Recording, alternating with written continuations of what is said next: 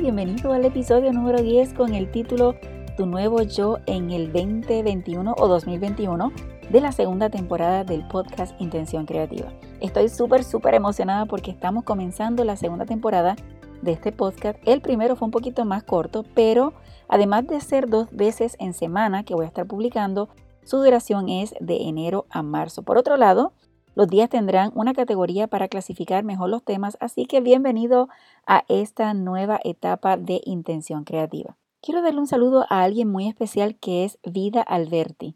Ella, así como otras amistades que nunca escuchaban podcast, ahora están conectados y lo comparten con otros. Gracias por estar aquí y ser parte de esta familia. Para mí es un honor proveerte valor, sobre todo para tu vida personal y también para ministerio. Ahora, si es la primera vez que estás por aquí, te habla la profesora Jacqueline Ruiz y te doy la bienvenida al podcast Intención Creativa, donde te proveo información de valor para ti, un cristiano valiente que hace lo posible cada día para hacer un excelente trabajo en tu iglesia o ministerio. Así que presiona el botón de suscribirte para que te llegue la notificación de los próximos episodios y compartirlos con otros. Hoy como dato curioso quiero mencionarte que nuestra cultura hispana mañana es un día importante. Sé que para los que vivimos en los Estados Unidos no podemos celebrarlo como tal, bueno, corrijo, más bien a nuestro alrededor no lo celebran, pero en nuestras casas sí. Así que mañana es el día de los tres reyes magos. Todos sabemos que es una celebración que su origen es en el Nuevo Testamento, donde se cuenta que el rey Melchor, Gaspar y Baltasar viajaron durante la noche todos los confines más remotos de la tierra para traerle regalos a Jesús, a quien reconocían como el Hijo de Dios. Aparte de la majestuosidad, los Reyes Magos son descritos como sabios cuya sabiduría proviene precisamente del reconocimiento de la divinidad de Jesús. Llegaron estos tres de tres lugares distintos totalmente, siguiendo la luz de la estrella de Belén. Encontré una información súper interesante de cómo en diferentes países hispanos se celebra este día. Y por ejemplo, en México, en este país azteca celebra este día añadiendo el 5 de enero las tres figuras de los Reyes Magos al nacimiento. La mañana siguiente, Melchor, Gaspar y Baltasar habrán dejado regalos junto a los zapatos de los niños. La fiesta también incluye un pastel de forma ovalada conocida como rosca de reyes y en su interior se esconde la figura de un niño Jesús y cuenta la tradición que a quien le toca la figura debe organizar una fiesta el 2 de febrero, Día de la Candelaria. Con esta celebración se da por concluida la Navidad y se guardan los ornamentos y decoraciones hasta el próximo año. Vamos entonces a viajar a Argentina, Paraguay y Uruguay. En los tres países sudamericanos las celebraciones son bastante parecidas a las de México. La principal diferencia es que además de dejar un zapato limpio junto a la puerta, los niños también incluyen hierba y agua para los camellos.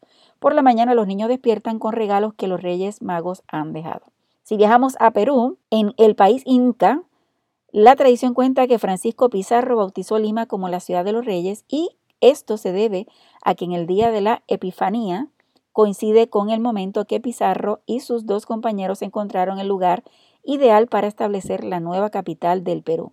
En el país sudamericano es muy popular que es lo que se conoce como la fiesta de la bajada de los reyes, que la propia recepción de regalos. Vamos entonces a mi país, a Puerto Rico. En el país boricua, los niños llenan una caja con hierba para dársela a los camellos de los Reyes Magos. A cambio de este detalle, los Reyes Magos o los tres Reyes Magos recogen la hierba y dejan regalos para los niños y del mismo modo el 6 de enero se cantan varias canciones dedicadas a los Reyes Magos. Y si viajamos a la Tierra Madre, a España, la tradición en España es muy parecida a la de Latinoamérica la Noche de Reyes suele celebrarse una cabalgata en todas las ciudades en la que el Melchor, Gaspar y Baltasar recorren las principales calles. Una vez terminada la cabalgata, los niños llegan a sus casas para limpiar el zapato y dejarlo junto con agua para los camellos y esperar que en la mañana siguiente haya regalos en su lugar. Al igual que en México y en España también se come una rosca, aunque en este caso se conoce como roscón, y en vez de tener que organizar una fiesta al día de la Candelaria, quien obtiene la figura es quien debe pagar el roscón. Por último, el 6 de enero se celebra una lotería especial llamada la Lotería del Niño en honor al nacimiento de Jesús. Las tradiciones del día de Epifanía son muy parecidas y mantienen muchas similitudes en los países de habla hispana, aunque eso sí, cada uno aportando parte de su cultura.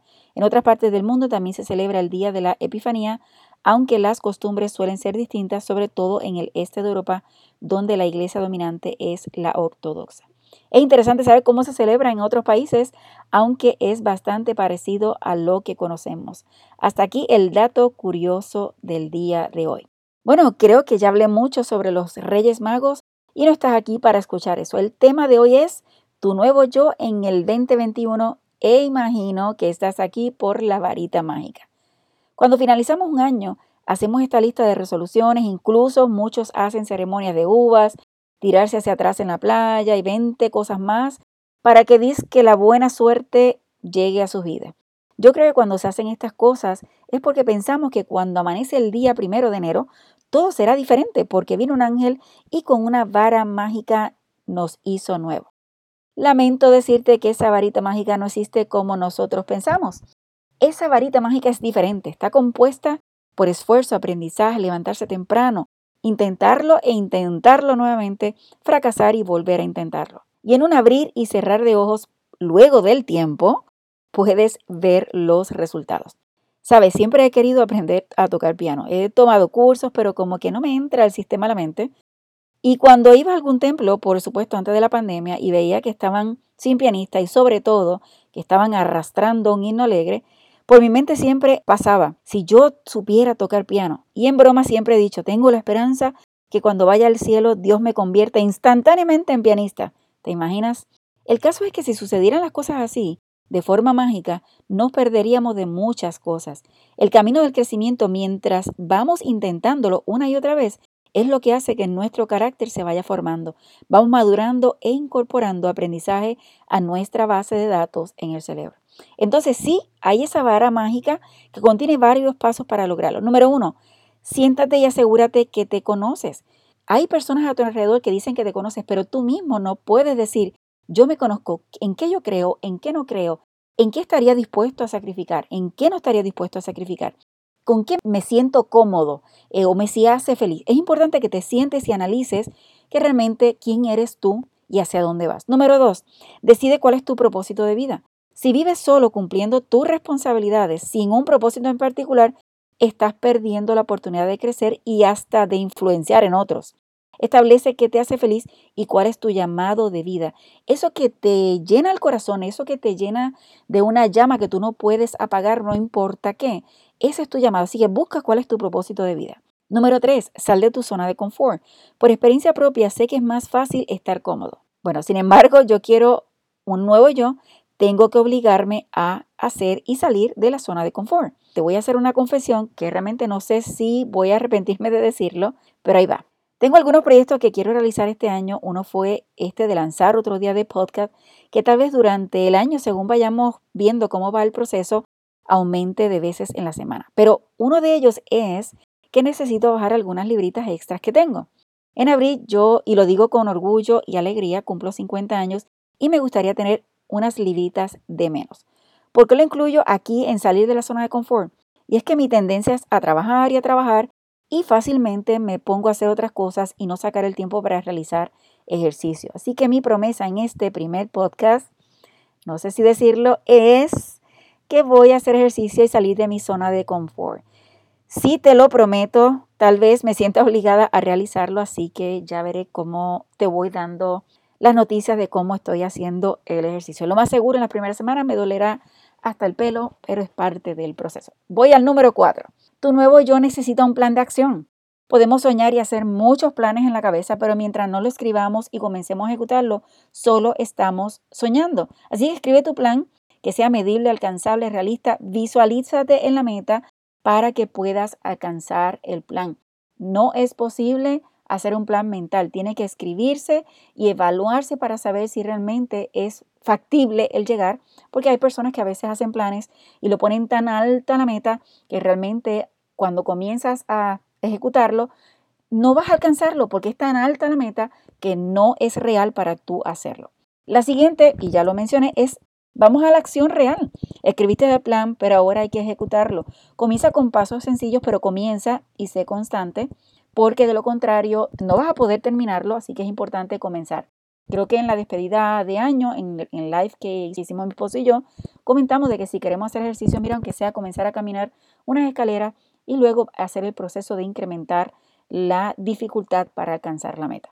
En el punto número 6, lo más seguro te vas a molestar conmigo, pero es toma la responsabilidad de lo que quieres hacer y deja atrás ser la víctima. Sí, dije víctima.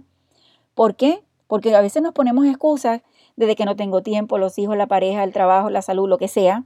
Pero si tú quieres ser un nuevo yo, deja eso atrás y toma responsabilidad total de, de, lo que quieres alcanzar y de lo que te quieres convertir en este nuevo año. Alguna vez leí un artículo en una revista de psicología que decía, la responsabilidad, o como dicen los expertos, es un crecimiento personal y dividen la palabra como res habilidad. Y es la habilidad para responder que es esencial para cualquier proceso de cambio. Tiene que ver con el empoderamiento, el autoliderazgo, en cómo respondes a los sucesos que ocurren a nuestro alrededor. Y es vital para la transformación de nuestra vida reshabilitarte frente al cambio, que es una de las claves del crecimiento personal. Así que toma responsabilidad y responsabilitarte, si es que pudiéramos dividir la palabra. Es cuestión de tomar eh, la decisión de decir yo soy responsable de esto y todo lo que está a mi alrededor no puede de alguna forma cambiar mi responsabilidad y ese es el punto número 6. Mi querido amigo, hasta aquí ha llegado el tema de hoy esperando haberte dado las claves para esta varita mágica. Tal vez tú tienes algunas otras opciones, me encantaría escucharla, pero sobre todo que lleves el esfuerzo constante para ser una mejor persona en todas las áreas durante este año. Recuerda que si creces 1% diario, al final del año tendrás unos 365. Así que es empezar con uno para que puedas lograrlo.